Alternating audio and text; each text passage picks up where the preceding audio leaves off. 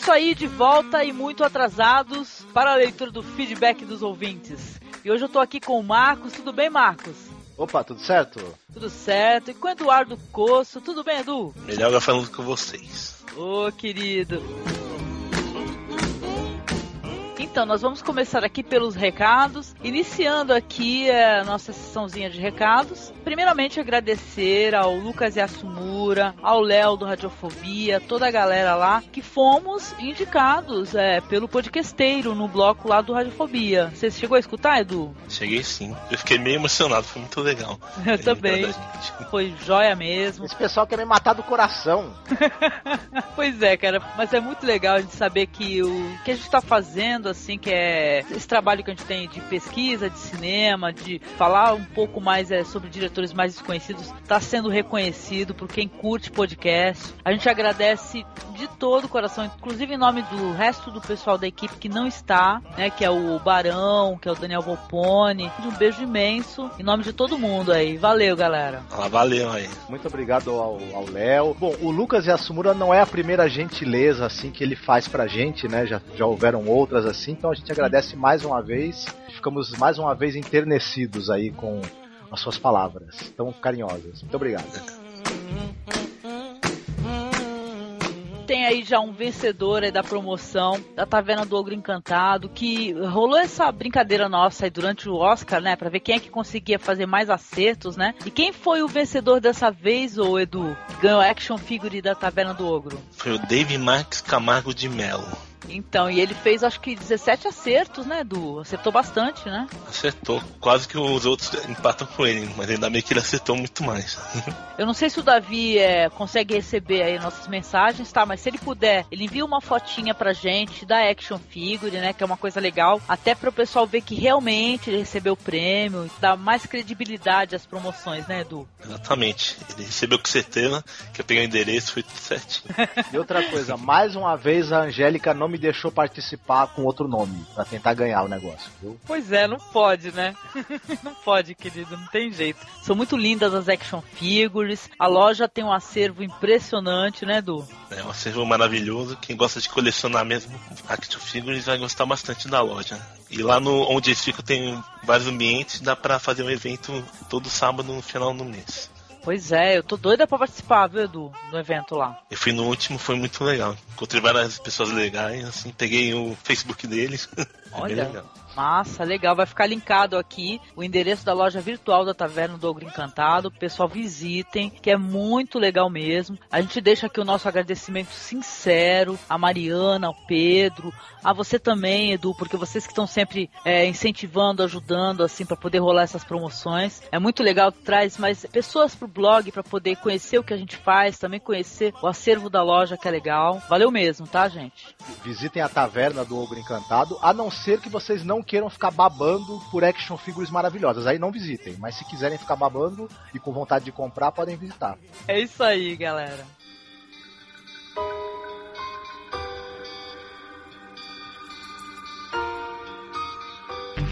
Pois é, continuando aqui a sessão de recados, eu vou aqui reafirmar aqui, vou pedir novamente pro pessoal que não sabe, mas nós temos um projeto que é o podcast Masters of Horror. É muito legal, é, cada ouvinte vai escolher um episódio na postagem aí vai ficar o link, tá? Para essa postagem. Olha, dá para você assistir episódio online, não precisa nem você baixar. Tem os links para você baixar as duas temporadas da série. Cada episódio é dirigido por um diretor famoso de cinema. É bem interessante mesmo. Você pode falar se você gostou, se você não gostou, o que que te lembra, o que que não lembra. Vou tocar um trechinho para vocês aqui. Antes de assistir o episódio, eu resolvi pegar o conto novamente, né? Da, reler esse conto e realmente o conto é maravilhoso. Aí então eu resolvi assistir o vídeo. Esse capítulo ele é uma adaptação de um conto de uma história em quadrinhos numa revista de terror nos anos 70 chamada Creepy, de número 63. Para quem se interessar, é bem fácil de achar aí na net. Então, não é massa? Já recebemos alguns áudios, tá? Então o negócio é participar, porque assim que a gente tiver uma temporada completa, o podcast vai rolar. Na postagem tem todos os detalhes, como é que faz para participar. Lord Eddard Stark, I would name you the Hand of the King. The king called on me to serve him. All of the power is yours. You need only take it. The king is doomed unless you save him.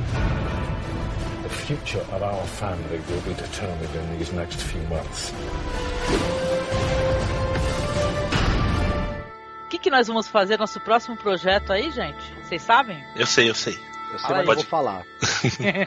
Lá, podcast de Guerra dos Tronos da HBO. Pois é. uma série de sucesso. Uhum. Então, a gente vai fazer a mesma brincadeira que a gente fazia com The Walking Dead. A gente vai assistir o episódio, vai comentar sobre o episódio, vai especular um pouco. É, alguns de nós já leram o livro, inclusive. Quer dizer que é legal que vocês vão poder é, experimentar, assistir e trocar assim, as impressões, assim, como é que foi assistir o episódio. Tem uma galera muito legal aí que vai participar dos podcasts, tá? Então, assim que começar a sair a série, quando tiver por aí também pro pessoal poder baixar para assistir, né? Pra quem não tem HBO. A gente vai deixar na postagem também os links pro pessoal poder assistir. É isso aí, curtam aí. A gente tá com esse projeto mais recente do blog aí, vai ser semanal. Para vocês vai ter mais uma coisa nova aí que a gente vai se aventurar.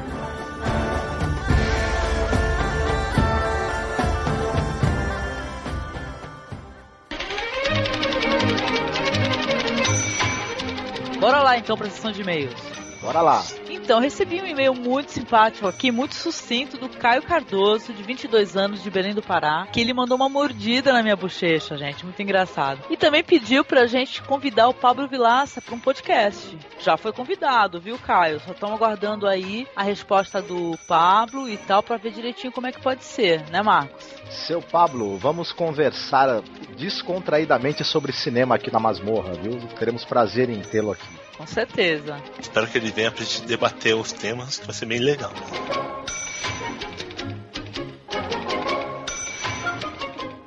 Abraços ao Kleber Godoy, do blog o Teatro da Vida Blogspot.com, que adorou o nosso espaço e nos perguntou se poderia colocar nosso blog na barra lateral do blog dele. Por favor, né? Agradecemos e colocaremos junto a blogs amigos aqui na masmorra. Valeu, Kleber. Opa, muito obrigada, querido. Abração pro Almighty de Bermuda Cast do Free Talk Pro, que curtiu achou engraçado. Mesmo no podcast só com três pessoas, acabou citando uma quantidade grande de filmes. pois é, né? Mesmo quando tá só eu, você e o Marcos, a gente acaba falando um monte de filme, não tem jeito. Quem a gente manda acaba... o pessoal ser secão pra assistir filme, né? É, a gente acaba lembrando, né? Ficar recordando um filme ou outro, né? É isso aí, obrigada, viu, Almighty? Visitem lá o projeto novo também no Almighty, lá que é o Free Talk Pro, que é muito legal mesmo, tá? Agradecer ao Barão, que é aqui da equipe do blog, o nosso homem das imagens, dos banners, né? Que ele adorou as indicações e ele reforçou que esse cast que a gente gravou, que a gente falou sobre Clarão Chuva Negra, Hiroshima Nagasaki, foi um cast que a gente gravou antes de acontecer esse terremoto no Japão, né? Ele falou que já tá com um documentário para assistir e agradece a indicação nossa do BPM anterior, né? Que a gente falou sobre o Megamente, que ele tava assim com um pouquinho de receio de assistir, ele não sabia se ia ser legal ou não né? Mas ele acabou curtindo muito, então ele falou que valeu bastante a indicação, inclusive foi do Hugo, né? E ele falou ainda que ele assistiu o filme O Chofer de Praça, do Mazarop, que é em preto e branco, né? Ele achou ótimo e perguntou se seria interessante a gente fazer um podcast sobre o Mazarop. Eu acho muito interessante, muito relevante, né, Marcos? Eu acho que seria interessante, sim, viu? O Mazarop é um nome aí importante aí do cinema mais comercial, né, brasileiro, de uma outra época, mas que tem muitos fãs, né? Uhum. Pessoal de mais idade e tal. As, no as novas gerações talvez ainda precisem descobrir o Mazarop, né? O pessoal que pós-trapalhões, né? Que nem conhece, mas ele era um cara muito engraçado e muito interessante, viu? E que, que teve aí uma, uma produção de cinema bem, bem bacana, como produtor também, como ator, enfim. Sim, vale a pena, né? Legal, então. Vamos pensar nisso, sim. Vamos agendar uma data aí para poder, inclusive, assistir os filmes direitinho, tudo. E vamos pensar assim, vai rolar um podcast sobre o Mazarop, porque aqui também o cinema nacional tem vez, viu, gente? Obrigada, Barão. Valeu o comentário, querido. Agradecemos também ao Kio, Caio César do Farrazine. Ele aprovou o tom mais sério do podcast, comentou que estava assistindo a TV e viu um economista falando até animado e que como a catástrofe o Japão voltaria a crescer, citando a catástrofe anterior e a força do povo japonês após a Segunda Guerra. Ele achou a análise desagradável, lamentou o preço que se paga pelo crescimento e se estamos nos tornando insensíveis ao acontecimento desse pod. Espero que não estejamos, né, Kio? Sim. Termina agradecendo pela inserção do áudio dele na vinheta do BPM. A gente é que agradece, né? A participação do Kio, que é sempre muito bacana, né? E ele mais do que merece estar ali na vinheta. Sim, a voz dele é linda. E o Kio é uma pessoa super importante, já participou com a gente várias vezes aqui, tem opiniões excelentes, sempre vem com uma boa indicação. É um, é um prazer imenso. Obrigada, Kio. Valeu. Obrigado, Kio. Valeu por tudo aí. Obrigado, Kio. A Rodrigo Inhar nos emocionou muito compartilhando um pouco da história contada por seu pai, que sofreu na pele os efeitos da guerra, que tem na marca nas costas cicatrizes de uma época que ele apanhava por roubar comida, e roubava dos vizinhos e vilarejos próximos por não haver alimento para todos. E o pai dele contava muito pouco a respeito dessa época, e que foram fatos contados aos poucos em muitos anos, sabe? E agradece pelo cast e as indicações. Pois é, muito emocionante mesmo o depoimento aí do Rodrigo, né? E tal, ele ficou muito emocionado com o podcast e tal. Ter na família pessoas que sofreram, né? Essa fase é terrível, viu? Olha, muito obrigada por compartilhar com a gente, viu, Rodrigo? E agora mais essa preocupação com o povo japonês, né? Vamos torcer por né? Beijos pro Torinho, que era do Pauta Livre News, do Filmes com Legenda, que ele escreveu falando que ele adorou o cast, ele falou que ficou excelente e que o Bronson é um filmaço. É um filmaço, Torinho. A gente adorou o Bronson por indicação do Rod Reis, né? Valeu, viu, querido?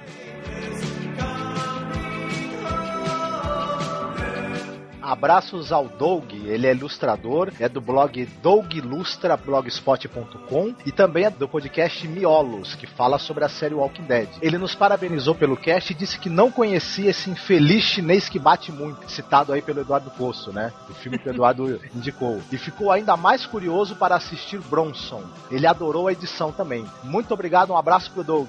Abraço, Doug. Ô Edu, qual que é o infeliz chinês que bate muito mesmo? É Donnie mas não é infeliz nada, cara. é o chinês feliz que gosta de bater. É, exatamente. é isso aí, beijinho pra ti, Doug.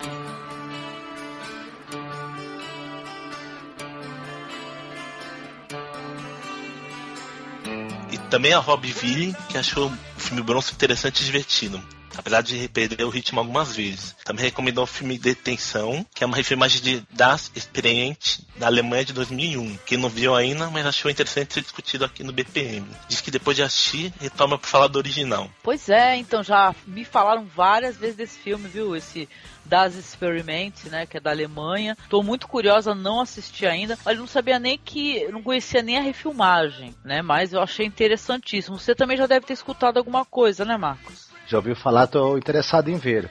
Eu também vou acabar assistindo o remake, né? Americano para poder comparar. Ah, eu também faço a mesma coisa, eu gosto, viu? Mas legal a indicação. A gente assiste sim para poder comentar no BPM. Com Beleza? Certeza. Beijo, Rob Viu. Muito obrigada. Um abraço aí. abraço, Rob Viu.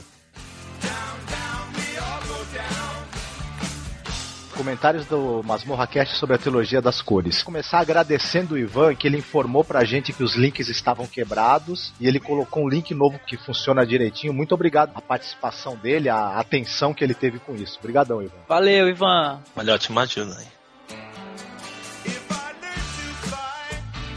Então a gente tem um comentário aqui também do Barão, que ele falou que primeiro vai assistir os filmes para depois ouvir o episódio. Faz muito bem, querido, para você não tem spoiler, né? E tal. Em seguida, o comentário do Aoxizin. Ele fez um comentário assim legal, assim grandinho. Aí ele falou assim: é, opa, tudo bem. Falou que finalmente está comentando aqui no blog, né? Que já escuta o podcast há algum tempo. E ele diz assim: que ele adora cinema e que ele realmente gosta de assistir um bom filme. Aí ele diz que tem dois problemas. O primeiro, ele falou que é totalmente inepto a desvendar as mensagens subliminares e easter eggs presentes nos filmes.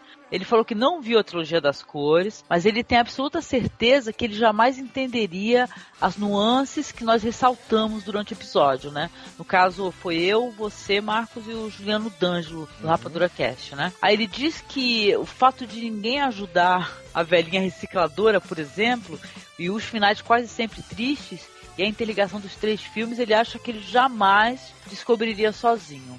Então, segundo, ele diz que odeia francês. E ele fala que só tem duas línguas no mundo que ele não suporta, que é o francês e o alemão. E ele acha que são as línguas mais feias do mundo. É, que são totalmente sem expressão e sem entonação, na opinião dele. E diz que por, por esses dois motivos, e muito mais pelo segundo, ele diz que não assistiu a trilogia. E que apesar dos avisos é, sobre os spoilers né, que nós demos, né? Que seria legal ver o filme antes de ouvir o cast. Por fim, ele fala assim que o episódio teve uma utilidade muito grande. Falou que nós esmiuçamos o filme com muito esmero e que ele não se sente obrigado a assistir os três filmes e que não assistiria de qualquer maneira. Ele disse que as descrições foram tão precisas que ele se sentiu assistindo o filme sem precisar encarar o horripilante língua francesa e que as vírgulas sonoras do cast deixaram ele bastante nervoso, mas ele continuou ouvindo, pois ele adora todo tipo de cinema e jamais poderia assistir a uma produção francesa devido à implicância que ele tem com a língua. Ele agradece o cast e fala que foi muito proveitoso e que talvez no futuro distante ele tente novamente superar esse preconceito, que nós diremos que é bobo ou escroto. Mandou um beijo forte para mim, gosta da minha voz, muito obrigada. Um abraço para você, Marcos, e para Juliano D'Angelo.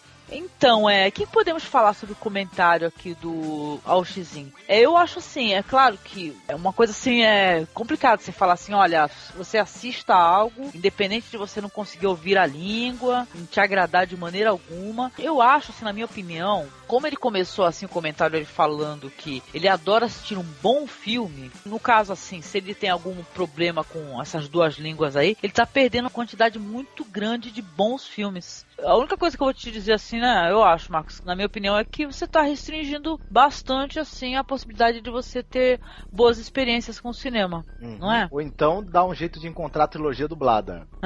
em o que? Em inglês, né, de repente, né? Não, dublado em português. Ah, é verdade. Mas eu acho que não tem. Acho que nem no DVD original tem. Uhum. É, pois é. Se, se o, o som da língua francesa, né, e também da língua alemã, como ele mesmo falou, incomoda ele, ele, vai, ele não vai conseguir apreciar, né, o filme como, como ele poderia. Até porque tem, também tem muitos filmes alemães interessantes, né. Então é uma coisa que talvez ele precise trabalhar. Talvez com o tempo ele, ele perca, né, esse, esse desgosto que ele tem pelo som da língua francesa e acabe apreciando, né o cinema pois é. francês é. com a língua com a, com a língua original, porque você também pode assistir os filmes dublados, né? Tem muito filme francês e alemão, não, não diria muito, mas tem bastante, né, dublado. Só para citar um exemplo rapidinho, Amélie Poulain, né? Eu não consigo assistir dublado. Eu não gostei muito da dublagem do Amélie Poulain. Quer dizer que eu, eu gosto, eu tenho prazer de assistir o Amélie Poulain com áudio em francês. E outro filme assim, por exemplo, que já que você gosta de bons filmes, você tá perdendo, por exemplo, um filme como Vai e Veja que é um dos melhores filmes que fala sobre a guerra.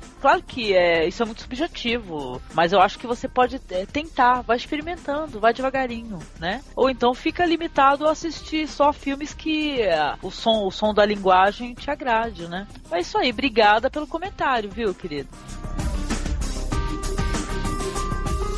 Diário de Guerra do K como de costume, mas um excelente programa, pautado por inteligentes e bem esclarecidas críticas cinematográficas de todos os envolvidos. Realmente nenhum bom cinéfilo que se preze pode privar-se do verdadeiro prazer que esta grande ode humanística que é a trilogia das cores. Parabéns à linda turma e convidados especiais aqui do site Masmorra Erótica. Muita paz e saúde. Olha, muito obrigada, viu? Diário de Guerra, muito simpático. Valeu de todo o coração. Por favor, continue aqui conosco aqui, que você é muito bem-vindo, né, Marcos? Isso mesmo. É um prazer tê-lo aqui escutando e comentando o podcast. Obrigado. O prazer é seu comentário. Comente sempre.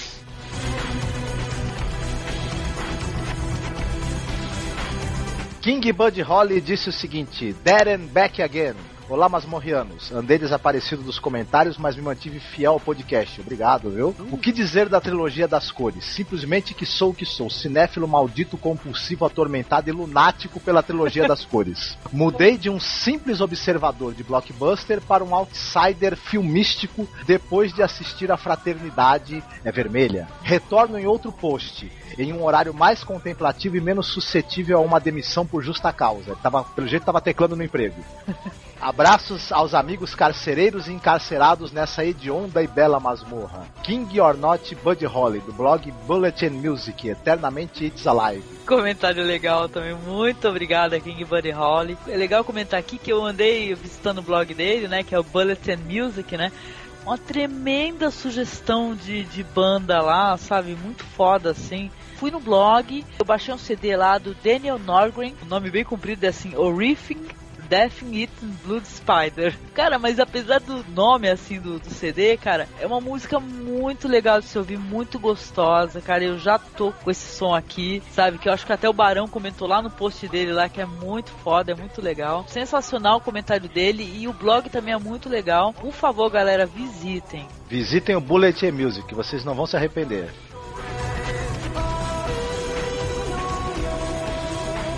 Opa! Então, próximo comentário é do Rob View. Ele falou que assistiu a trilogia no início da, da semana e que ele estava até esquecendo de comentar. Ele falou que foi devido a, postagem que ele se apressou em assistir os três filmes. Aí ele falou que depois de assistir ele ouviu o podcast para conferir as impressões e ele ficou muito satisfeito porque muito do que nós falamos passou despercebido para ele. Ele falou que se deveu um pouco à pressa, né, dele assistir, que ele assistiu todos em sequência, né? E ele falou que o lado bom é que ele virou quase um especialista na trilogia. Olha que legal. Ele diz assim que fora exagero, os pontos em que os filmes se cruzam foram muito bem explorados por nós. Ele diz que toda a questão política por trás dos filmes às vezes parece muito simples numa primeira camada. Ele falou que é um orgasmo intelectual. Que ele não pode deixar de dizer que o cast ajudou principalmente no Blue, né, que é o azul, né? E que antes de ouvir era o que ele havia pegado menos detalhes, né? Mas quando nós começamos a falar, muita coisa começou a fazer sentido para ele. E disse que o cast foi excelente. Muito obrigada, Robville. Que legal que você primeiro teve esse exercício, você foi assistir os filmes para depois é, escutar o podcast, porque eu acho que é muito melhor, né, Marcos? Porque a pessoa tá entendendo um pouco do que a gente está falando, tá seguindo a linha do raciocínio, do pensamento, né? Sim, com certeza. Além do que, a gente acabou entregando muita coisa da história dos filmes, do desenrolar da trama e também algumas surpresas a pessoa perde, né? Então o legal é ela assistir os filmes primeiro e depois escutar o podcast para né, trocar impressões com a gente, né?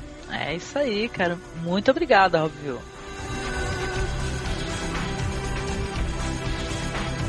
O Eric, ele disse simplesmente sublime. Não vi ou conheci o filme e adorei o cast. Me despertou a paixão de ver estes filmes. Acabei de ouvir e estou sem palavras. Tão breve quando ver comentarei com mais propriedade. Parabéns, obrigado. Aguardo uma trilogia com Lars von Trier. Opa, legal, uma trilogia com Lars von Trier, né? A gente tem intenção, né, Marcos, também, né? Opa, aquela trilogia dele que é Dogville, Manderley e, o uhum. outro que eu não lembro, era uma boa pedida também, né? Sim, com certeza. Puta filme. Legal, obrigada, Eric. Poxa, e por favor, depois que você assistir a trilogia, você volta e diz pra gente o que, que você achou também, porque é importante, né? A gente saber se o pessoal apreciou também, se o pessoal concorda ou não, né? Beleza? Valeu, querido. Um abraço.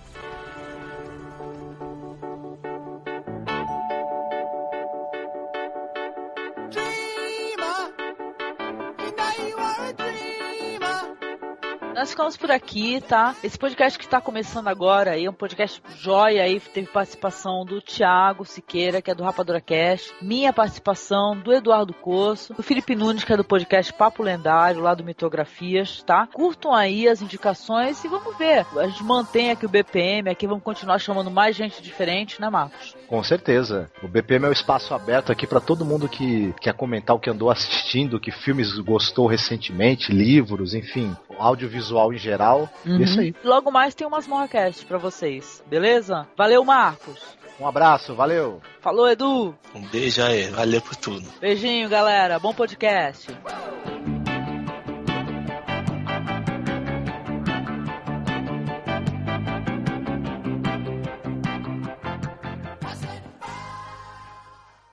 Foi o último filme que eu assisti. Eu assisti um filme ontem totalmente.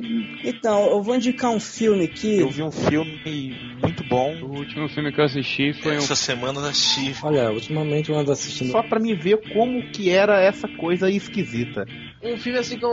Assim, mais recente que eu assisti, né? Olha, eu tenho assistido ultimamente. Eu gostaria de recomendar. Eu assisti. Que é o Dançando no Escuro. Eu tenho assistido, gente. Eu tô fazendo uma maratona. Ontem eu assisti um filme. É o seguinte, eu assisti um filme ontem. Cara, eu assisti no cinema, velho. Você está ouvindo Batendo Papo na Masmorra, podcast do masmorrerótica.blogspot.com.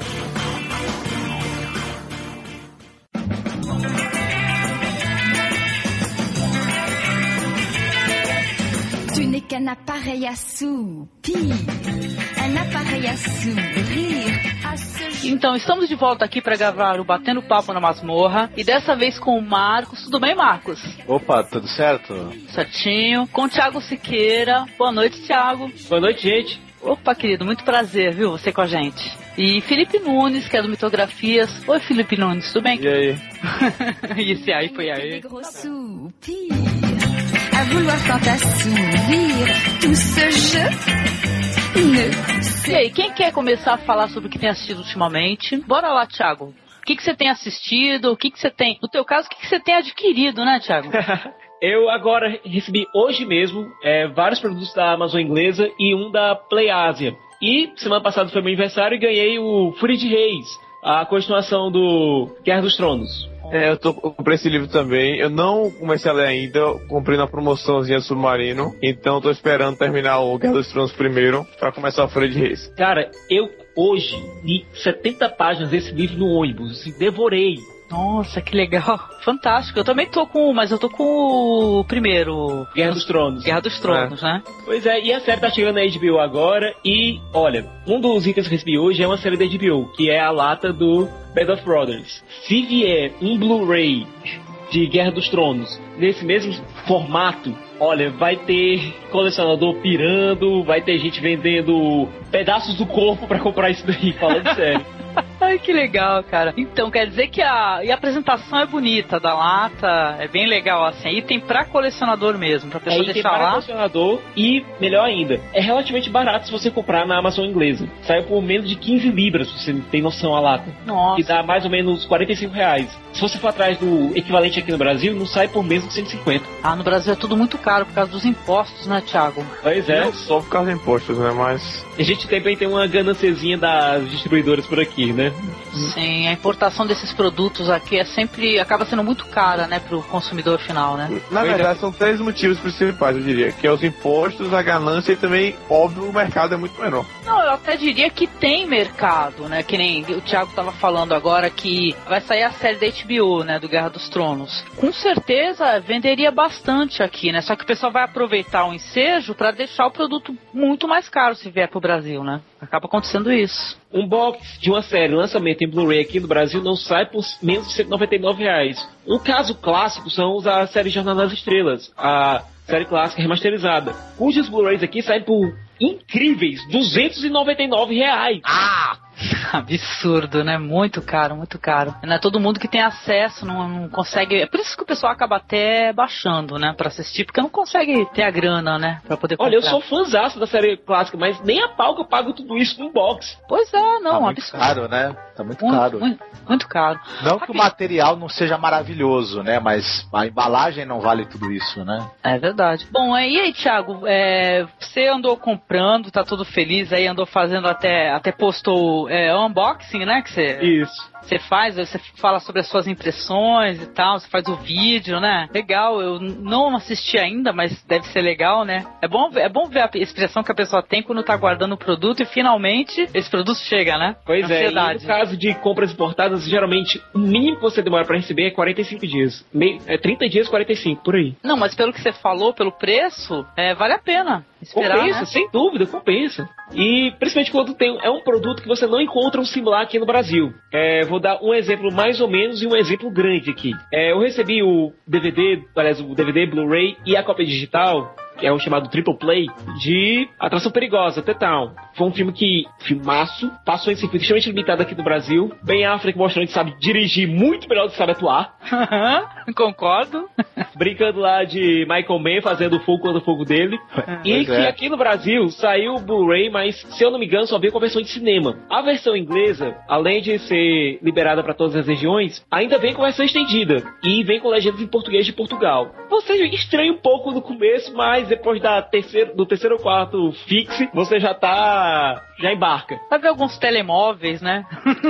Pois O é. pessoal coloca telemóvel, né? Liga pro meu telemóvel, por favor. Lá eles não têm bilhões, eles têm milhões de milhões. Ah, legal. É esquisito. Você se acostuma logo, mas. Eu sempre tive a dúvida, assim, né, com o pessoal que importa, assim, os produtos, se é justamente em relação às legendas, né? Nesse caso aí, é, desse produto que você comprou, veio com legendas em português de Portugal, mas tem outros que vêm com legenda em, por- português BR normal, né? Isso. É o caso do Roma, é o caso do Band of Brothers, é o caso do Estranho no Nil, que eu também peguei agora. Geralmente Blu-rays da Warner vem com legendas em português. Se não vem na versão inglesa, vem na versão em versão americana. Até porque a gente está na mesma zona em relação a Blu-rays que os Estados Unidos. Olha só. Legal. Aí fica mais barato para as distribuidoras é, fazerem só um master. Até para não dar tanto problema, não, dar, não encarecer muito o produto. Sim. What do we do now, Sheriff? Now, we ride.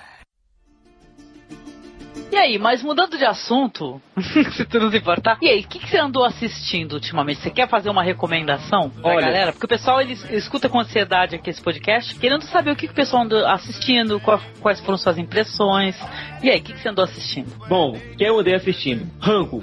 Eu realmente recomendo vocês assistirem a animação Rango que é a estreia do Gore Verbinski como diretor de animações e repetindo a dobradinha dele com o Johnny Depp, que dessa vez dubla o personagem título. É um western existencialista em forma de animação estrelado por um lagarto. É só que legal! E por É que muito existencialista, ô Thiago? Bom, porque ele é um camaleão que não consegue se misturar no ambiente e ele tá tentando encontrar a própria identidade. O filme começa mostrando ele como um animal de estimação. Ele dentro de uma gaiolinha e a vida social dele se resume a uma Barbie quebrada, a um coqueiro. E lá conversando, tendo altos diálogos com o coqueiro, com a Barbie quebrada, e sem ter a mínima noção de quem ele quer ser. De repente, dá um solavanco no carro, ele- a família tá de mudança, dá um solavanco no carro e cai no deserto. Primeiro ele cai no vidro do carro do Hunter S. Thompson, o jornalista da Rolling Stone, que foi eternizado pelo Johnny Depp nos cinemas é, em Medo e Delírio em Las Vegas.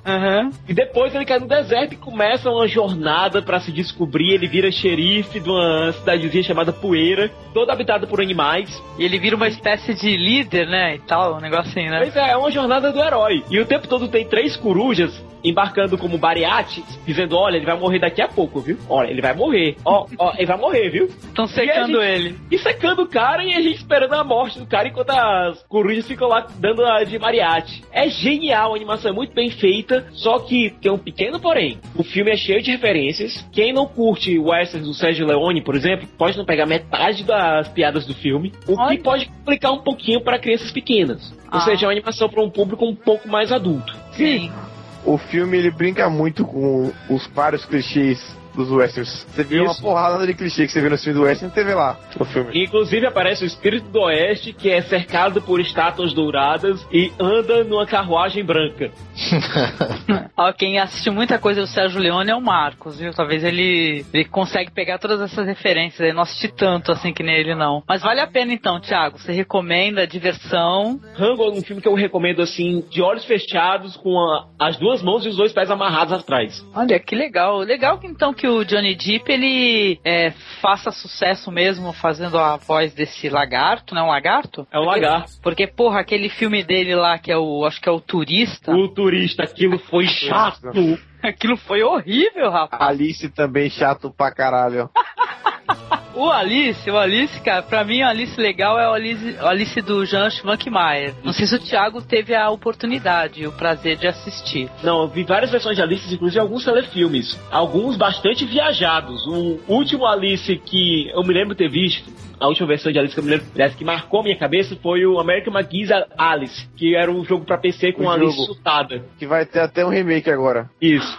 Olha, cara, eu nunca imaginar que ia ter- tinha um jogo pra PC assim que a Alice tá o quê? Surtada? É o Alice no estilo Tim Burton, sem censura. Olha! Ô, Angélica, Imagina naquela assim. série Contos de Fada tem Alice? Contos de fada que passava na cultura dos É. tea- teatros do con- dos contos de fada, né? Eu não recordo se tinha. Não sei se vocês conhecem. Conhecem essa série que Não. passava na TV Cultura? Tinha episódios que tinha o Mick Jagger, Robin Williams. Uau, isso aí não cheguei a pegar. Então, é, eu achei. Muito menos eu. Hum, ah, muitos episódios interessantes, viu? Que é. Numa não tinha, não recordo de Alice. Tinha até um. Olha só, mudando de assunto, até desculpe, tinha até um Pequena Sereia muito fiel à história do Anderson. Nesse daí, porque o. Na verdade, Pequena Sereia tem um final triste, né? Não tem um final legal, né? Assim, feliz, né? Que nem a Disney colocou, né? então, olha eu cortando barato, pessoal. Então, porra, Thiago, fantástica recomendação. Muito obrigada. Fora isso, o que, que você tem? Você tá lendo? A continuação de Guerra dos Tronos, Canção do Fogo de Gelo, é Frio dos Reis. Olha, legal. E já tá devorando também, já leu 70 páginas assim, né? Rapidinho. Olha, quando você começa, você não quer parar. E como eu geralmente eu leio enquanto eu tô no trânsito entre a minha casa e trabalho, entre trabalho e casa. Então, cara, eu sento lá e começo a ler e não paro. Ai, que gostoso. Eu gosto de fazer isso, ler também, ler, escutar podcast. O pessoal faz essas coisas em trânsito, né? Melhor do que ficar de bobeira, né? Uhum. Não, sem dúvida, sem dúvida. Ficar lá ouvindo música ruim tocando no ônibus, nada a ver. Não dá, não dá, não dá. Muito bom, Thiago. Muito obrigada, viu, querido, pela recomendação. Valeu.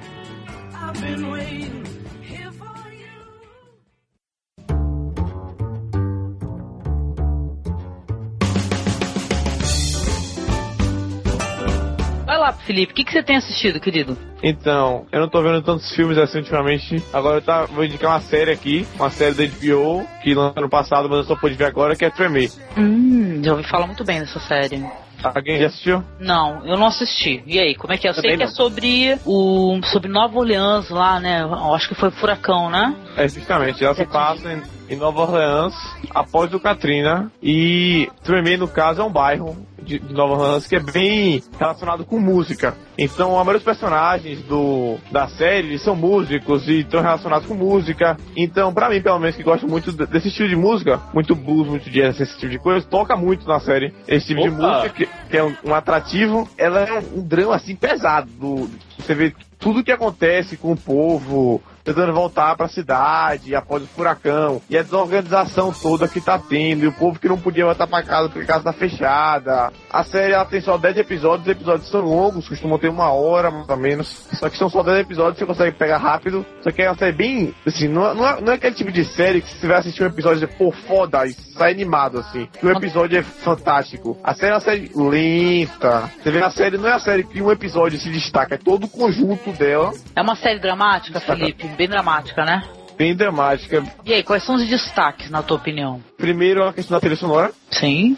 Que toda música que toca na série é ótima. Até baixei o, o CD hoje, mas eu não vi ainda. Tem a Melissa Liu na série, que ganhou o Oscar agora. Olá!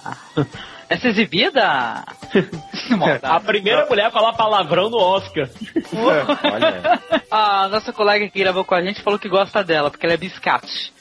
É Ela aí. faz uma advogada na série. E uma coisa da série também é que não tem um personagem principal. Ela se passa em vários personagens. Tem um. É que eu sou ruim pra nome, mas tem um músico que já teve várias mulheres, vários filhos com várias mulheres diferentes, que toca trombone. Tem um outro cara que toca violão que chama Davis, que é um dos personagens que eu mais gosto. Que é um cara totalmente fanfarrão, assim. O cara meio que não, não liga muito as coisas, não, não tem muita noção das coisas. Aí tem a, a Melissa Liu com o marido dela, que é um professor. Tipo, a série ela não é focada em um único personagem. É, são vários personagens assim. Tem um que é um chefe indígena, assim. São vários personagens em Nova Orleans. E eles acabam interagindo entre si conforme a série vai passando. E conta esse drama do pessoal tentando retornar às suas vidas, às suas casas, né? Porque lá a destruição foi total, né? Foi. Por exemplo, tem uma, uma mulher, ladona, que o, ela tá procurando o irmão dela, que foi preso no meio da confusão, ele, ele some. Aí tá lá ela tentando encontrar o irmão dela, que ela não consegue encontrar de jeito nenhum. O pessoal já comentou, eu não vi, tá? Mas, por exemplo, que a abertura é uma grande sacada, assim, que é muito legal a abertura da série, que mostra, assim, a abertura no mofo das paredes, é isso, né? Algo assim. É, a abertura mostra o morro da parede, mostra o povo tocando música. Você pode até botar o link pro YouTube. Uhum.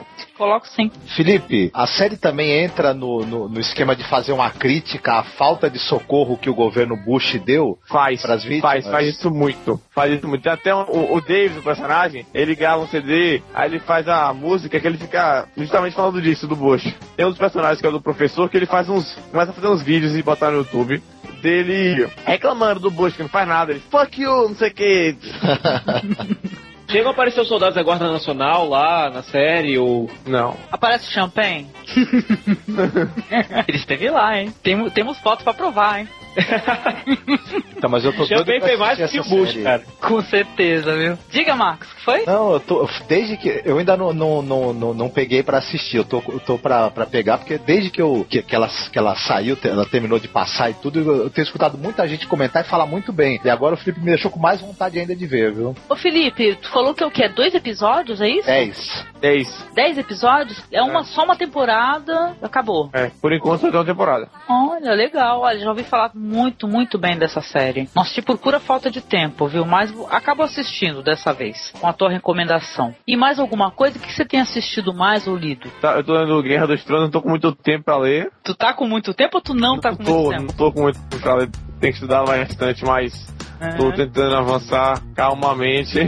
Tá tentando se adiantar antes que comece a série. É, não, eu tentei, justamente. Eu tentei é, terminar de Guerra dos Tronos antes da série começar, mas eu já desisti. ah, de repente é legal que você vai ter. É, não sei, olha, acho que dificilmente vai ser que nem o Walking Dead, né? Que é, é, o que passa na série é totalmente diferente do que tem na, na, no- na HQ, né? Apesar de ter o mesmo escritor, né? Ah, é? O Robert Kirkman também é produtor da série Ele é e escreve alguns ele é um- episódios. ele é um dos roteiristas. Olha então, o que, que podemos esperar, né? O melhor, talvez, né? A gente vai até fazer podcast sobre a série também, que nem a gente fazia no The Walking Dead. Vamos ficar assistindo e comentando depois, só pra ver no que que dá. Especulando também o que, que o pessoal vai fazer. Tá gostando, Felipe? Tá? Vale a pena, recomenda também. Com certeza. Então, uma coisa que é ao mesmo tempo boa e não tão boa no, no livro é que cada capítulo ele é da visão de um personagem diferente. Uhum, isso mesmo.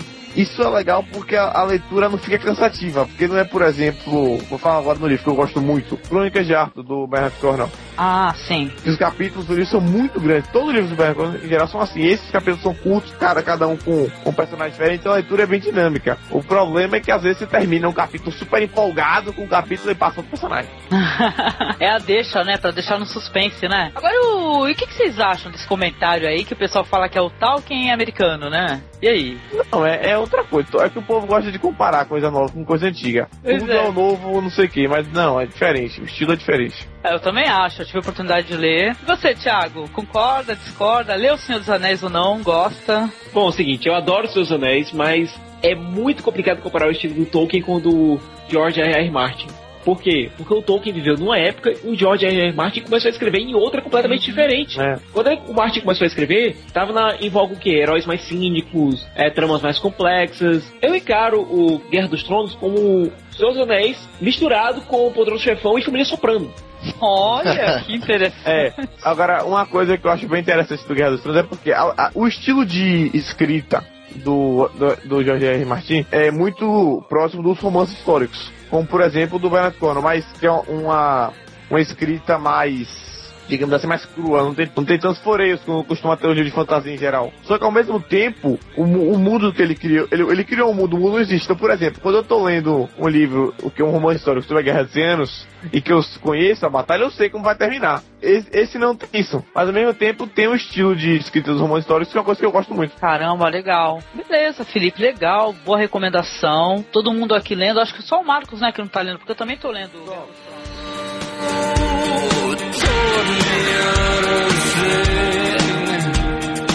Eu abri aqui o, meu HD pra ver uns filmes. Tem um filme que eu vi aqui há um tempinho já, mas é muito bom, queria recomendar uma animação da DC Comics, All Star Superman. Ah, cara. Ah, meu Deus. Opa. Que é- Tu, tu gosta ou não gosta, Thiago? Não, é o seguinte. Uma das compras que eu tenho programadas para daqui até o final do ano é a versão Absolute, que é um encadernado extra luxuoso de All Star Superman. Eu sou incrivelmente fã do trabalho do Grant Morrison com o Superman nessa minissérie. E conseguiram pegar não todos os detalhes da série, mas pelo menos o espírito dela. O espírito dela tá presente na animação. E isso aí já é muita coisa, cara. Já consegui fazer isso. O Dwayne McDuffie, o falecido Dwayne McDuffie, que foi o roteirista do desenho animado, ele foi muito feliz nisso. Fora que o elenco de dubladores, tanto na versão original quanto na versão brasileira, ficou excepcional. E eu não sei vocês, mas eu não consigo imaginar outra voz pro Superman aqui no Brasil senão o Guilherme Briggs. Ah, concordo contigo, viu? Não, e vou Agora- longe, assim, eu diria que, olha, eu não sei qual- quais são os diretores, produtores, etc. Mas outras animações também que eu tenho visto da DC também tem me agradado. É. Ainda por cima, eu Agora- gostei de outras. Uma coisa que o Thiago comentou é que ele não, não fez exatamente é, todos os elementos da, da HQ, mas o principal tá lá. Porque pra mim o que é mais importante na adaptação, manter o espírito. Porque assim, eu não sou tão fã assim do Superman quanto eu sei que o Thiago é. eu tenho outros personagens que eu gosto mais. Só que, assim, Morrison é um dos melhores roteiristas da atualidade. Eu acho que ele, Neil Gaiman também, Neil Gaiman é fora de série. Agora, o Morrison tá em outro nível, assim, de roteiro. Ele é um roteiro muito, muito bom. E eu acho que o Superman é tipo uma prima. Ah, eu gostei bastante, viu? Não, eu li o quadrinho pra, pra começar. Eu detesto Superman. É, eu também. Eu também. Mas eu. Ah, não, não fala eu isso. detesto. Calma, deixa eu Não é que eu detesto Superman, eu não gosto. Só que o, essa, o, essa história é muito boa. Então, isso que eu ia falar, eu detesto o Superman, mas eu adoro o Grandes Astros do Superman. É espetacular em todos os sentidos. Uma pergunta pros dois. Opa, Vocês gostam do Superman nessa minissérie? com certeza. O Ah, personagem como foi mostrado pelo Grant Morrison nessa minissérie? Vocês gostam? Sim. Sim, sim, sim. Não, eu gosto do Superman também em outras é, versões, em, outras HQs, que eu já vi histórias tão bonitas. Eu acho que o problema do Superman, que na verdade o problema de todos os personagens, são roteiristas. Olha, pra mim, só existem poucos roteiristas que sabem trabalhar com Superman. Grant Morrison, Jeff Jones, Mark Waid, é, Greg Hooker, também faz um Superman muito bom. Pra mim, esses quatro atualmente são os melhores roteiristas para trabalhar com o Superman. Ainda tem um chamado Sterling Gates, que começou a trabalhar bem com o personagem de maneira é, indireta. Ele fez um ótimo run nas HQs da Supergirl. Pra mim, esses caras são os caras pra trabalhar realmente com o Superman. O Mark Miller, que escreveu Guerra Civil, que escreveu Kick-Ass, ele escreveu uma das melhores histórias do Superman da década passada e que não foi nem pra revista do Superman em si, foi pra Superman Adventures, que é uma, era uma publicação mais infantil que era baseado no desenho animado do personagem. Ou seja, não existe personagem ruim, existe roteirista preguiçoso. É, tem o, o Alan Moore também escreveu umas duas, Alan três não, excelentes. Alan Moore é Alan Moore, né? Por favor. Por falar nisso, quem quiser ver o trabalho do Alan Moore com o Superman, é só ir atrás da, de grandes clássicos DC, Alan Isso. Moore, que tem lá todo o material dele pro Superman, coisa finíssima. Isso. Aquela história para o homem que tem tudo é fenomenal, né? Inclusive, foi adaptada pro desenho da Liga da Justiça. Isso, e adaptada exatamente. bem. Sim. Não, e digo mais, é, o Edu, o Eduardo, oi Eduardo, boa noite. Entrou o Eduardo Coço. Boa noite, Edu. Boa noite. Tudo bem, Edu, me ajuda aí, é, já que tu chegou. Qual que é aquele HQ do Superman que é grandão? Lembra que a gente até comentou? na Terra, né? Paz na Terra. Porra, acho isso tão bonito. Vocês chegaram a ler? Alex Ross, cara. Alex Ross. Pra mim, aquela, aquela aparência é, que diz que é do próprio Alex Ross, né? Ou é do modelo? O negócio É um modelo, é um modelo. É, E é perfeita, é linda, roteiro do linda. Paul Dini, se eu não me engano, né? Isso. Todas as histórias escritas nesse formatão que o Alex Ross desenhou são escritas pelo Paul Dini. Ai, cara, são muito bonitas, viu? Eu tive oportunidade de ler algumas assim e eu achei um deslumbre, viu? Boa noite, Eduardo Costa. Tudo bem? Tá atrasado? É, tô atrasado aqui. que bom que você apareceu. E aí, ô Felipe, você falou que ia falar de um filme e tal, que você gostou bastante da animação. Você recomenda então? Vale a pena assistir Superman com- Grandes Astros, né? All Star Superman, com certeza, recomendo. Ah, beleza, eu vi também, gostei bastante, viu? E tu, Edu, também recomenda? Edu é fã também de Superman, né? Recomendo sim, lógico. É, legal, perfeito. Bora lá então.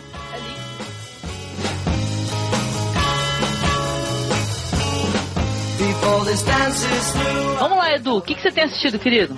Eu assisti um filme, é o Troll Hunter. Não sei se alguém assistiu aqui. Não tive coragem, Edu. Pelo título. Não, é legal, é legal. Eu vi que era algo assim, Edu, tipo. É, deixa eu ver, Bruxa de Blair, alguma coisa assim, tipo câmera na mão, É, né? estilo, estilo. Nesse estilo, né? Vale a pena então? Porque me pareceu uma galhofagem maluca. gostei, ainda por cima que não é num estúdio grande, né? Ele é independente. Acho que é da Noruega, não tenho certeza aí. Toca o arra durante o filme. Não, não toca não. Piadas, né? Uma musiquinha mais instrumental, assim, do filme. Ah, não, mas é, quer dizer que é legal. E é legal por quê, Edu? Eu gostei por causa da história, assim, que dos trolls que, que falam que é doente, né? Mas lá é diferente, eles são gigantes. Então eles começam a caçar e tem meio suspense. Os efeitos visuais são bem legais também. E a história é interessante. Apesar de ser meio clichê as coisas de câmera rodando, né? O cara faz documentário, que é a, se transformando perseguição do monstro contra eles, ele procurando monstros junto ca- com o caçador que eles encontram, tenta fazer a, eles fingem que tem uma conspiração governamental também que é interessante, que o governo finge que são ursos que matam as pessoas, aí os caras trazem os ursos é, de. Eles compram de um pessoal que leva o urso no caminhão e joga ele lá, daí finge que ele que atacou. Mas na verdade eram os trolls. É tô achando tão Olha. engraçado. Ah. Edu, só uma pergunta. Esses trolls depois vão pro computador e começam a trollar alguém na internet? Não, não, mas não gostam de luz, não. Ai, Eles não do Porsche não, né? Não. Ai, caramba. Olha, primeira vez que alguém indica o Troll Hunter. Também é recente, né, Edu? Ô, Eduardo. Ah. Ô, Desculpa ter interromper, Angélica. Agora, uma curiosidade, ah, acho que, que eu tô tendo aqui, também pra quem acabar querendo ver o filme. E os trolls, afinal, eles acabam aparecendo e como é que são? Parece que tem vários estilos, que ele mostra lá quais são os estilos que eles são catalogados, que tem uns que são. Cara, parece uma brincadeira cabeças, essa porra, é. não parece? Parece tipo Homem das Neves, Edu. Parece tipo. Parece, tem uns que parecem. Tem um que tem três cabeças lá, que Eita. são uma bênção, na verdade. Tem um que é gigantão, assim, que é do final do filme, que é meio legal também. E tem os estilinhos deles lá. É naquele mesmo estilo Mega Shark vs Giant Octopus e Titanic 2 da, do Sci-Fi. Não, um pouquinho melhor, né? Não muito galhofa. Os efeitos especiais são bacanas? São bem feitos. Opa. Parece de Hollywood também. Ai, cara, dúvida cruel. Assisto ou não assisto Troll Hunter, cara? Olha, depois da centopeia humana, Eu assisti, detalhe, assisti a Centopeia Humana. Eu assisti também. É, tu assistiu, Thiago? olha, eu ainda não tive saco de terminar o filme, falando sério. Eu, eu tenho que entrar no estado de espírito trash, sabe? O mesmo estado de espírito que eu entro quando eu assisto Tokusatsu. Voltar lá pros meus 4, 5, 6 anos de idade. Porque, olha, Tokusatsu, que legal, olha lá. Edu também é totalmente fã de Tokusatsu. Muito, muito. tá assistindo Gokaiger, cara? Tô, lógico. Tem que ver o 7 que ainda não consegui ver. Pois é, eu vi até o 6, que foi o da Luca virando maid lá do Ricasso. É, foi engraçadinho isso. É, posso falar um pouquinho do Gokaiger só pra dar recomendação aqui pra galera? Claro, claro, pode falar. É, Gokaiger é uma série top, é, de top Super Sentai, que são aqueles esquadrões com heróis coloridos. Changeman, Flashman. Enfim, só que esse, ele coloca todos os outros esquadrões que vieram antes dele dentro de uma cronologia só. E esse, todo mundo, todos esses esquadrões trabalharam juntos para impedir uma invasão alienígena. Só que nisso todos eles perderam seus poderes. E esses poderes foram bater justamente no esse pessoal do Gokaiger, que são piratas do espaço. Que chegam na Terra perseguidos pelo império chamado Zangyak, que veio para ameaçar a Terra e que foi justamente os, os responsáveis pela grande batalha que fez com que os heróis da Terra perdessem seus poderes. E isso eles podem se transformar em todos os heróis que vieram antes deles. Tipo, o cara pode endoidar lá, tirar uma chavezinha e se transformar no Red Flash, por exemplo. Eu não tô entendendo nada, meu Deus. Eu também não. Bom, basta imaginar o seguinte: no meio da série, no primeiro episódio da série, você vê o Red Flash, dos Flashman, e o, e o Change Dragon, dos Changeman, lutando juntos, lado a lado.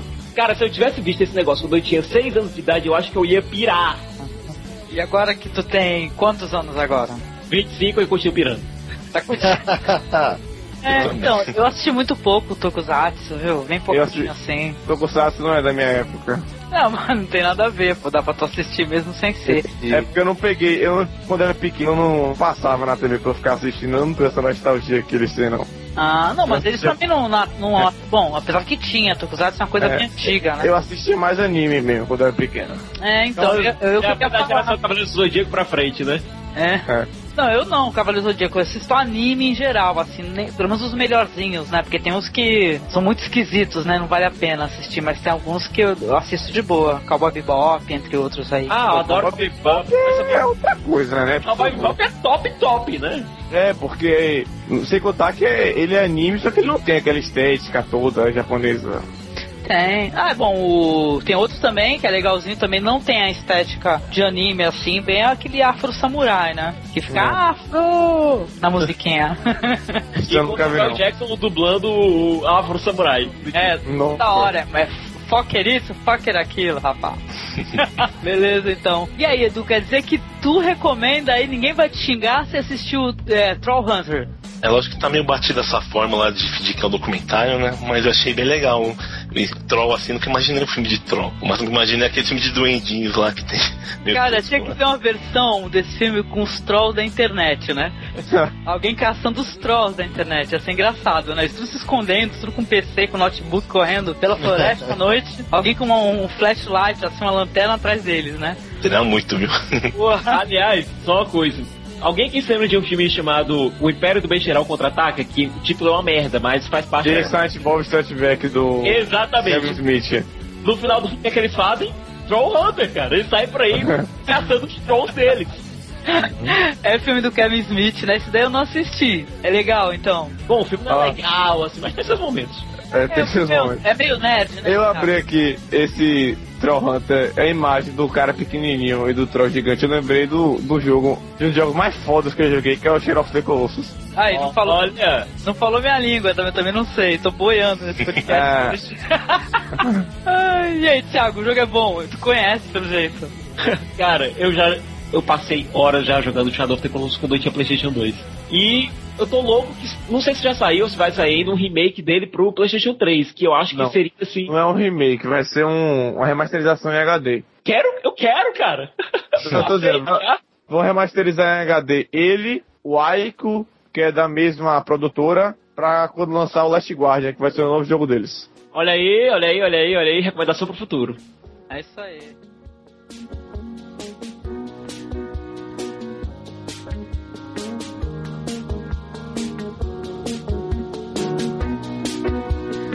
Só quero indicar pra vocês o anime do X-Men, que passou o primeiro episódio, eu gostei bastante, É né? aquele que o Ciclope parece uma mulher. Não sei, mas eu achei o visual do Ciclope muito legal.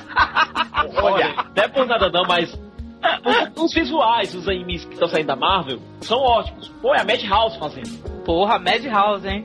Com produção executiva do Jeff Loeb, eu já fico preocupado. Esse Love é tenso. Agora, assim, eu não vi ainda esse anime, só que eu vou mandar uma imagem aqui. Eu já vi, é do, do Ciclope, é, um Ciclope meio virando a bundinha, né, pra frente. É, tá- gay, né? Não, isso aí tá muito. Muito. Conseguiram Tem que Ciclope mais. superar esses preconceitos, menino. Que Não, que é? eu vou acabar assistindo em algum momento. o? Ciclope, o Ciclope não pode sensualizar, rapaz. Mas olha, desconto O das anime tá poses legal. assim esquisitinhas, sabe? Mas o visual tá, tá bacana, cara. Eu gostei do Ciclope com um visual mais sóbrio. Esquece esse visual, se você assistir ele em movimento, você vai ver que tá bem legal. Eu achei que ele tava mais macho que as outras versões que se fizeram, viu? Bem. Isso aí é do. Beleza, cadê a imagem? O. Ah, tá aqui. Eu já vi essa imagem pelo Twitter lá, que tava tu e o Flávio, os dois moços comentando lá, que acharam muito gay a imagem. Dá uma olhada aí depois, Marcos, vê o que, que tu acha. Eu acho que se ele for até uma loja do France Café em São Paulo, ele sai casado. sai de lá casado.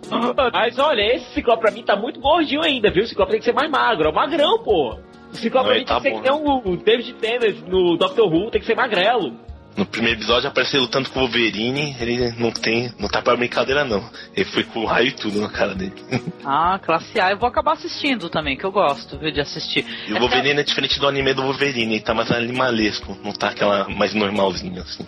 Ah, Hum, legal. Beleza, então. Bora lá, Marcos, tua vez. Tempo Minha vez? Vamos lá. Então, eu assisti recentemente um filme chamado Zombie. Do, daquele diretor de, de, terror- de cinema de terror e de suspense também italiano, Lucio Fulci. E eu tava doido pra ver porque falam que. fal- diziam, né, que era o, o filme de zumbi mais bacana feito na Europa. Né? Então, e que ele antecipava também uma série de coisas que acabou virando clichê aí nessa coisa do filme de zumbi. E realmente parece que é verdade mesmo, né? É, o filme tem aquela cara do cinema B italiano, né? Então aquela cara meio, meio coisa meio feita meio nas coxas, um, um- o roteiro assim não é nenhum primor de inteligência, né? Na verdade é o que torna aquilo legal, porque a gente tá acostumado com os filmes do Jorge Romero, que tem um roteiro bem trabalhado, aquela coisa das situações envolvendo as pessoas bem exploradas, atores até né, se esforçando. No filme do Lúcio Futi não tem nada disso. O roteiro é daquela coisa assim que é pra você dar risada mesmo de tão tosco. É, os, os atores, nossa senhora, é, nin- ninguém ali vai ganhar prêmio de nada, né? No máximo framboesa.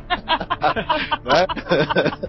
O único ator assim, tem, tem um cientista que é feito por um ator inglês, um cara que é um excelente ator, mas ele acabou só vendo o filme completo muitos anos depois que o filme foi proibido na Inglaterra, né? Caramba, e por que foi proibido o filme? Então, aí- Cenas de violência. Porque o filme tem cenas de violência, assim, pra época, assim, o filme é de 79, escandalosas, assim, né? Muito sangue, meio explícitas, e foi banido em vários locais, né? Não esse só na filme, Europa. Esse filme é posterior ao filme do Romero. Ele é posterior, ele, ele saiu como Zumbi 2 na Itália, porque era uma falsa continuação do filme do Jorge Romero. Uma cara de pau maravilhosa. É, é uma cara de eu pau. amo Lutfut, cara. Muito legal. Então, mas é, vale a pena, é bacana. A história é o, é o seguinte: o, o- tem, um, tem, um, tem um, um um cientista que ele desaparece, ele estava ele tava fazendo pesquisas com uma doença desconhecida numa ilhota aí do, do, no- no- aqui do Caribe, se eu não me engano. A filha dele resolve se unir a um, a um- um jornalista e eles vão até a ilha tentar descobrir por que, que o cara desapareceu, por que, que o pai dela desapareceu. Chegando lá, evidentemente vão encontrar o motivo, né, que é uma infestação de zumbis, né? Essa tal doença, na verdade, é, é- é- é- é- os mortos estão voltando à vida através de rituais de voodoo, né? e tal. Sim, até a origem da palavra tem a ver com isso, né? Tem um detalhe interessante que entre os mortos que voltam à vida estão é, é, é, o, o pessoal conquistadores espanhóis, né? Tem, ah, nessa ilha tem um cemitério onde estão enterrados os, os conquistadores espanhóis que vieram para a região séculos atrás. Em um dado momento eles também saem todos dos seus túmulos, né? E, e são zumbis bem, bem em bom estado de decomposição, assim caindo aos pedaços. É bem interessante. Tem uma cena também que é, virou é, entrou pra história aí do cinema de mau gosto que, que se diverte, que é um zumbi lutando com um tubarão embaixo d'água, né? Meu Deus. Gente, Épico! Isso daí deve ser Épico. divertidíssimo, cara. Isso é genial, hein? O, o ator que iria fazer a cena, né? Que, que ele acabou desistindo na, na hora por motivos óbvios. A cena é com um tubarão de verdade. E você tinha, tinha que ficar embaixo d'água, né? Um tubarão treinado, se é que existe isso, né? Disseram pro ator que o tubarão era, era treinado. Que mentira, E que você sacanagem. tinha que ficar abraçado com o tubarão embaixo d'água, embaixo d'água, simulando uma luta e simulando uma hora que você dá uma mordida no tubarão. O ator falou: O quê? Vão pro inferno. e aí o treinador do tubarão foi maquiado às pressas, cobriram o cara, o cara de umas algas postiças e a cena é assim, olha. É impressionante de se ver, até pelo nível de, de um certo realismo que o cara tá lutando com o tubarão mesmo, dá umas mordidas no tubarão e tudo, olha, é muito bacana. Essa cena e outras também. Tem uma cena também muito boa em que um desses zumbis, que é um dos conquistadores espanhóis que ressuscitou, ele arranca quase metade do pescoço de uma personagem com uma mordida, né? Então essa, essa é outra cena que entrou aí pro panteão das cenas de filme de zumbi mais nojentas e, e medonhas, né? E tal. Então vale a pena, viu? Quem, quem gosta do gênero zumbi vai, vai pintar e bordar aí com esse filme. Olha, interessante, principalmente, olha, vou te falar, nunca assisti um filme de zumbi. E olha que eu já assisti muito filme de zumbi, muito bizarro, assim, muito esquisito, entendeu? Mas é, um zumbi tentando atacar um tubarão, porra, é, com certeza, primeira vez que eu ouço alguém falar, cara. É uma troca de mordidas. O tubarão morde o zumbi, o zumbi morde o tubarão. Olha, é uma beleza, viu? Cara, vale a pena. Lúcio Pucci é um cara foda. Tem que fazer um podcast do cara. Só que é gigantesca a filmografia do cara, sabe, Thiago? É monstro, assim, entendeu? Fazer um podcast sobre o cara só se for dividido em três, quatro partes, sabe? Muita Ah, coisa. outra coisa também, esse, outro destaque desse filme: diálogos inacreditavelmente ruins, maravilhosamente e umas falas assim colocadas numas horas que não tem nada a ver, que é, olha, é uma, é uma delícia. Ah, então, mas tem que assistir com a alma trash, né? Tem, tem que assistir com alma trash. E aí vai se divertir muito, com certeza. Ah, legal, legal. Eu acho que vale a pena conhecer o trabalho desses caras que, sei lá, eles. É, porque começou tudo assim, uma grande brincadeira e muito cara de pau, né? Tipo assim, é Zombie 2 e continuação no filme americano. E depois, é, acho que não só o Lúcio Fulci, como acho que o Mario Bava, eles fizeram tantos filmes interessantes, né? Eles são muito é, conhecidos por aí, são muito cultuados. Já ouviu falar, Thiago, desses diretores italianos de terror? Claro, claro, Dario Argento, ó, top 5. Com certeza, né? Suspiria, cara, pelo amor de Deus. Ah, estão querendo fazer o remake, né, o Thiago, do Suspiria. remake em 3D de Suspiria. Isso Nossa. não vai dar certo. Será que vai ficar legal? Porque é impossível, né? E outras, as- só pra poder aproveitar a tecnologia, talvez, né? O pessoal curtir mais, né? Olha, como diria o Obi-Wan Kenobi, I have a bad feeling about this. com certeza.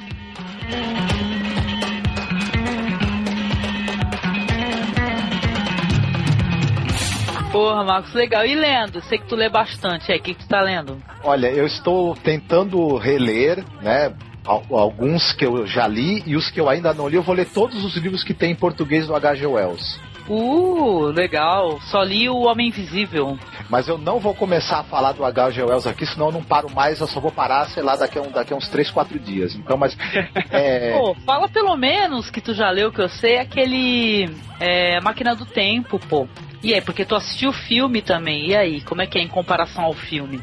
O, o filme, o filme de, é, se eu não me engano, o de 69, né, dirigido pelo Jorge Paulo, é, o filme é bacana pra caramba. Ah, vamos dizer assim, uns 70% fiel ao livro. Agora, não tem nada que se compare ao prazer de ler esse, esse, essa, no, essa novela do H.G. Wells, A Máquina do Tempo. É uma delícia. O cara escreve maravilhosamente bem, tem uma imaginação assim incomparável, tal. E todos os livros dele de, de, de ficção científica, eles têm essa mesma levada, assim. O cara não tá muito preocupado em e que a coisa faça sentido em termos de científicos, né? Que, que seja possível. Ele solta a imaginação, mesmo a, a, imaginação do cara é bem livre, bem solta, você, você se diverte muito com os absurdos que o cara imagina, mas ao mesmo tempo ele, é um, ele tem um estilo de escrita muito bonito, o cara escrevia maravilhosamente bem mesmo, e também ele é um excelente criador de personagens, né? Os personagens dele são todos fascinantes, ficam na memória, né? O, o Viajante do Tempo, que eu nunca falo o nome dele no livro, é um cara que é inesquecível O, o, o, Griffin, né, que é o Homem Invisível, também é outro personagem inesquecível. Enfim, tem uma galeria de personagens assim curiosos e inesquecíveis nos livros do H.G. Wells. Quem ainda não leu, é, leia com certeza quem gosta de ficção científica e quem já leu, aproveita deixa para reler. Olha, legal, viu? Eu só li o Homem Invisível, mas gostei bastante, até bem crítico, né, o Homem Invisível, porque é claro, óbvio, né, alguém que tem a capacidade de, de ficar invisível vai começar a sacanear os outros, é... vai ficar como é que é, vai ligar o troll direto, né? Coloca no on, fica o tempo todo, né? Trollando os outros. o cara começa primeiro a tirar, a, a tirar sarro dos outros, a pregar a peça, depois ele quer matar as pessoas, né? É. Ele vai ficando intoxicado pelo poder que ele ganhou, né? De fazer as coisas com os outros sem ser visto, né? Tolkien até brincou com isso, com o um anel. Hum, isso, sim, é sim. verdade. Aliás, isso, é, se eu não me engano, alguém vai ter que me dar um, como diria de Filho, um chute no saco se eu estiver errado. Mas eu acho que esse tipo de dilema começou com Platão. Olha, isso. Olha, quem lê um pouco de Platão, Marcos. E aí, Marcos? Esse dilema começou com Platão? Porque eu Mas não vi nada. Qual o dilema do, de você, você poder ficar invisível, o que, o que você faria? Isso, esse dilema do poder supremo de você não ser visto por ninguém e poder fazer o que quiser, teoricamente falando. Então, eu não li todos os diálogos do Platão, entendeu? Eu, eu não estou me recordando agora, né? Desse específico. Talvez seja isso aí esteja em um dos que eu não li e tal. Mas é coisinha de Platão também não lembro disso não. Mas é uma questão interessante, né? A gente pensar se a gente tivesse ou o poder de ficar invisível ou, ou, qualquer outro poder que os outros não têm, se a gente ia manter nossas travas morais ou se a gente ia começar a trollar todo mundo, né? É por isso que eu acho que Alan Moore ele é foda quando ele faz o Miracle Man, porque é justamente é muito real, justamente por isso. Porque o cara perde todas as travas morais e começa a virar um monstro. Porque o, o Homem Invisível ele acaba virando monstro, afinal de contas. A questão do Beira como é que o personagem, então, se eu não me engano, ele era paraplégico, o, o pelo escolhido ao amor. E aí ele, tipo, ganha poderes, tá ligado? Então tudo que ele faz é justamente, tipo, uma coisa muito real. Tipo, alguma, o que a pessoa parece tiver superpoderes. Que Alan Moore, você sabe como é que é, né? É, o Alan Moore, ele vai longe, até as últimas consequências, né? No mínimo, o cara o que era? O cara era paraplégico e do nada começou a ter superpoderes. O cara fez a melhor morte, entre aspas, Superman já feita. Olha, só que legal. Não li também, olha lá, boa recomendação. Olha, é uma história que se chama O que aconteceu com o Homem do Amanhã. É uma puta de uma homenagem ao mito do Superman e foi, feita lá na década de 80. Foi durante a, a crise nas Infinitas Terras e o editor da DC chegou e olha, a gente vai recomeçar o Superman, o Jim Burry tá preparando a origem e tudo. Eu quero que você escreva a última história do Superman. E o cara foi lá e fez uma obra-prima homenageando cada detalhe da mitologia do personagem. Essa história o Alan Moore é foda. É foda. Totalmente maluco e foda também, claro. Cada fazer isso de desconstruir de uma maneira bem escrota o mito super acho que Alan Moore e Garfield eles não tem igual. Bem que o próprio Garth James, ele tem um certo respeito pelo Superman. Você pode notar que ele sacaneia todo mundo é, em Hitman onde ele trabalha pra DC e começou a brincar com os personagens da DC, fazendo crossovers com o Hitman, que é o personagem dele. Mas quando chegou a vez do Superman, ele não. Ele falou sério. É. O Superman ele não brincou de maneira nenhuma. Até quando o Hitman encontrou a Liga da Justiça, rolou um respeito imenso ali. Uhum. Não, agora se você vê o The Boys, do Garfienes, É ele isso- é ia falar. totalmente com o mito do super-herói. Não, uma coisa é o cara brincar com uma versão genérica do Superman, outra coisa o cara tá escrevendo o próprio É. Superman. É, mas é, é, dá pra entender, né? Porque fica com medo dos fanboys, né? Superman, meu. Aliás, os super-heróis em geral. Ele não teve medo de brincar com o Batman, ou ele botou o Hitman vomitando em cima do Batman. Mas olha, Na depois primeira do, edição da HQ. Depois do Preacher, pode se esperar qualquer coisa do Garfienes, né? Depois que o Preacher cospe na cara de Deus. Pois é. Aliás, aliás, aliás, outra recomendação aqui, vi- gente, é Preacher, tem dois volumes nas, nas livrarias agora, Salvação e o... Qual foi o último que saiu agora, que eu sempre esqueço o nome do Não lembro o nome. Sal- o Salvação é um título muito ruim, diga-se, mas tudo bem. Pois é. Tinha que ser Perdição. Não, Salvação é um título traduzido. Porque Salvation é o nome da cidade, eles trazem ele com. Salvação. Ah, cara. E tem o último, o volume que saiu agora, que é o penúltimo, ou seja, finalmente vão conseguir acabar Preacher no Brasil. Epa! Lembra do Texas, não? É um milagre.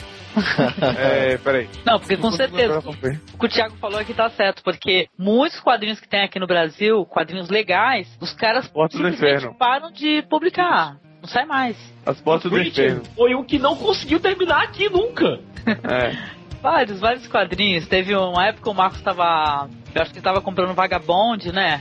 Aí pararam de publicar. Não, mas aí o, mas o, mas o, mas o Vagabond teve, o- não não foi nem culpa da editora, o autor, né? Foi Vagabond, foi a Akira. O- Também, a Akira também foi, foi a mesma coisa. O safado do Katsuhiro Otomo parou a série e ficou não sei quanto tempo se- sem produzir lá mais. Depois ele fez o final, né? É, mas também tem, o coitado do Hirotão já tava saturado. O cara fez um filme durante o mangá. Pois é, pois é. Por, por sinal, talvez um do, o, o Akira é um dos melhores mangás de todos os tempos. O filme, tudo bem, acabou ficando mais famoso que o, que o, que o, que a- que o quadrinho. Mas quem. Um filme que vai ter uma refilmagem. Exatamente, mais uma refilmagem. Um vampiro brilhante. Espero que não, que horror. Não, não, não. Pera. Pede pra Tagalô três vezes, viu? Ó, Tem mesmo. se for o Robert Pattinson e o Justin Timberlake, como estão falando, eu vou boicotar. Eu não vou Olha. Meu, Timberlake vai ter mais sentido, gente. Vai ter mais sentido ficar Tetsuo Kaneda. Olha, o Timberlake até que eu aceito. O cara aprendeu a atuar. Aham, concordo. Agora o Pattinson é um boneco de cera. É, não, Robert Pattinson é muito ruim, cara. Não, e não, Não, é nem por causa do melhor. Crepúsculo, porque eu já vi ele em outros filmes também. Tem até um filme dele que ele faz o Salvador Dali, que é chamado, acho que é, é. The Ashes, não sei o que lá. Também, ele é é muito sério ruim, isso? cara. É muito Sério, isso, Robert Pattinson fazendo Salvador Dali. Salvador Dali, né? Salvador. Dali com, com Buñuel e qual outro, Marco? Olha, considerando que o Salvador Dali foi um filho da puta com. o- Aliás, o Buñuel foi um filho da puta com o Salvador Dali e vice-versa. Não, são três, é a história dos três, que os três eram amigos. Lorca, Lorca, Lorca. Ali, né? Garcia Lorca, isso. E o filme é muito ruim, cara. Não, o melhor foi dar uma entrevista pro Robert Pattinson perguntando o que, que ele achava de aqui. Se ele tinha visto, já vi, claro, né? Não sei o que. É, é um anime muito conhecido. E além do mais, eu gosto de motos. Mais Eu acho que ele tá querendo mais é pilotar a moto do Caneda, sabe? É, se bem que é sonho de 9 entre 10 nerds. Pois é. Pois é.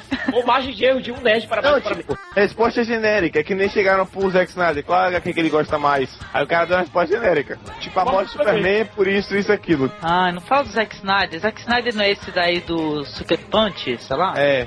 Ah, ah, nem vi, mas sabe daqueles que eu não vou me animar a ver? Ah, mas assim, Ah, tá. ele fez pra Eu falar gostei, mal sociedade. Eu adorei Sucker Punch. Eu também. Ah, cara, mas diz que é só assim, é, be- é belo de se ver, né? E nada É, é obra visual. É obra É. visual. O Zack Snyder não sabe escrever. Isso é um fato. Ele não sabe. Até aí o Lucas também não sabe. Polêmica. Roteiro pra quê se tem filmagem boa, né? Ai, meu Deus, não fala isso, Edu!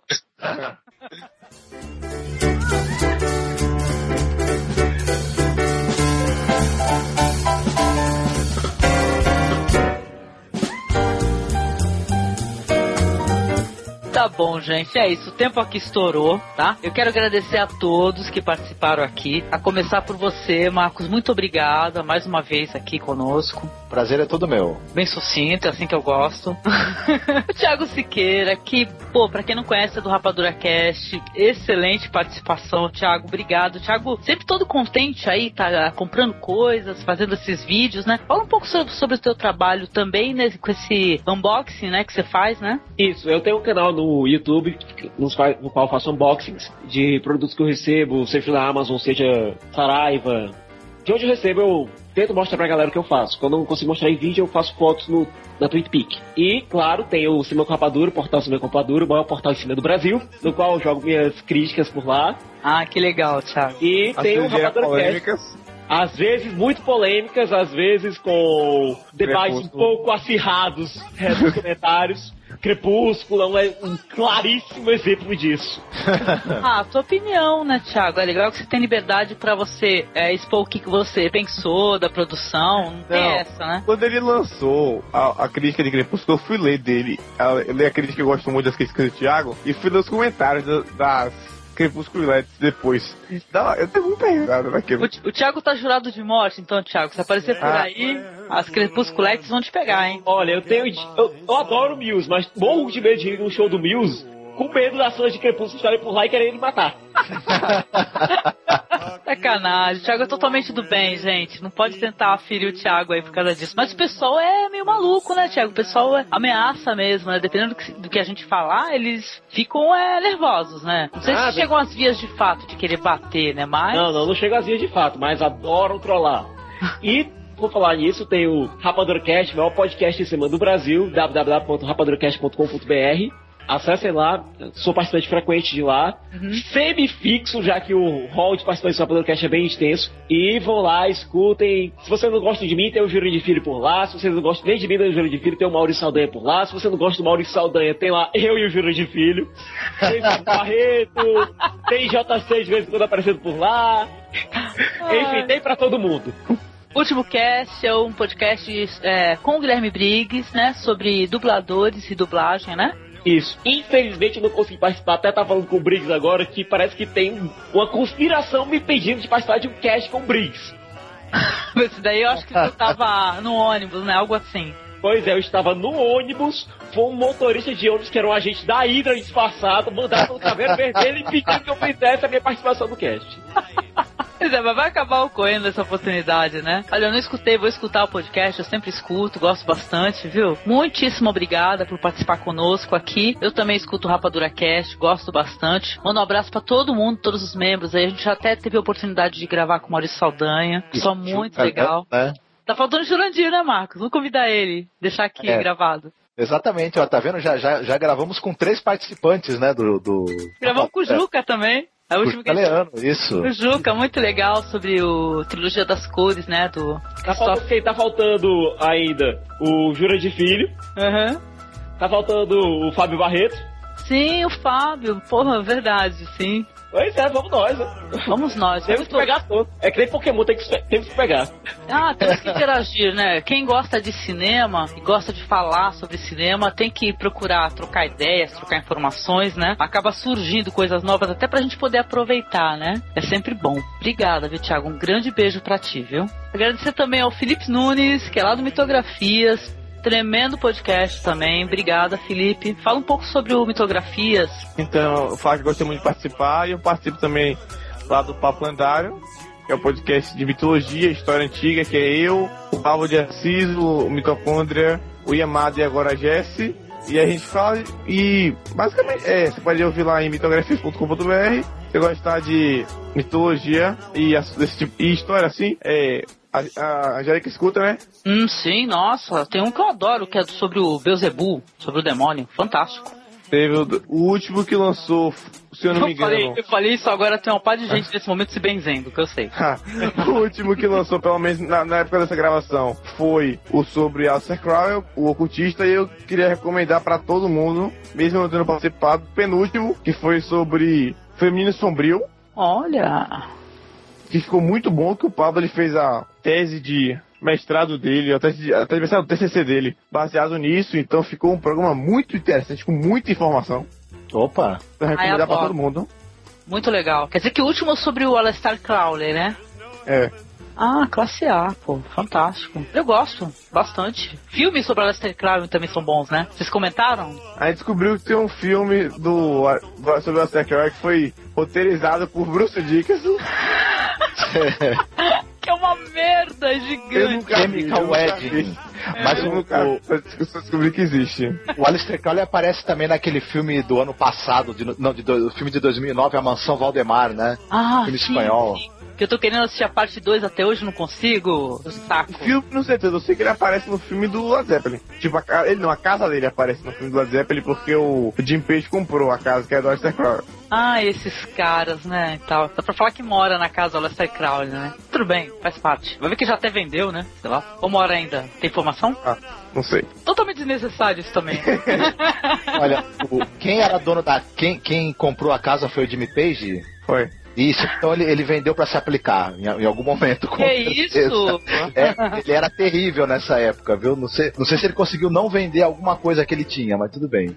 Ah, tá bom, olha, Felipe, obrigada, viu? Acessem, por favor, mitografia, acho que é muito legal também, viu? Muitos podcasts, muita informação também, né, Felipe? É sempre bem-vindo, né? Podcast mais informação. Agradecer Eduardo Costa, que é do Destino Poltrona. Obrigada, Edu, como sempre, você aqui dando essa força. Obrigadão, querido. Fala um pouco sobre Destino Poltrona. Então, site com algumas críticas e notícias do mundo do cinema. Não tomou com rapadura, mas a gente tá tentando fazer o melhor.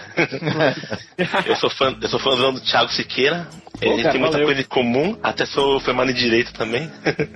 Olha lá, tá vendo? ó? Tu tens um stalker, brincadeira, brincadeira. Tá bom?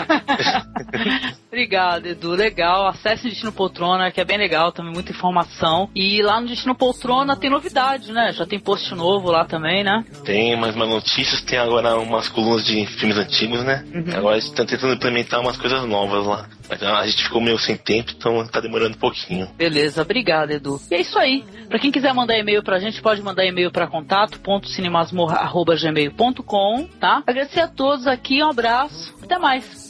Então, gente. Até. Tchau.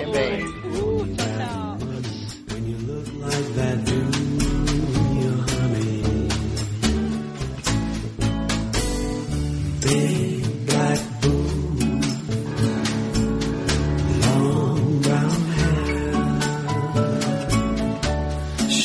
so sweet with her get back stare.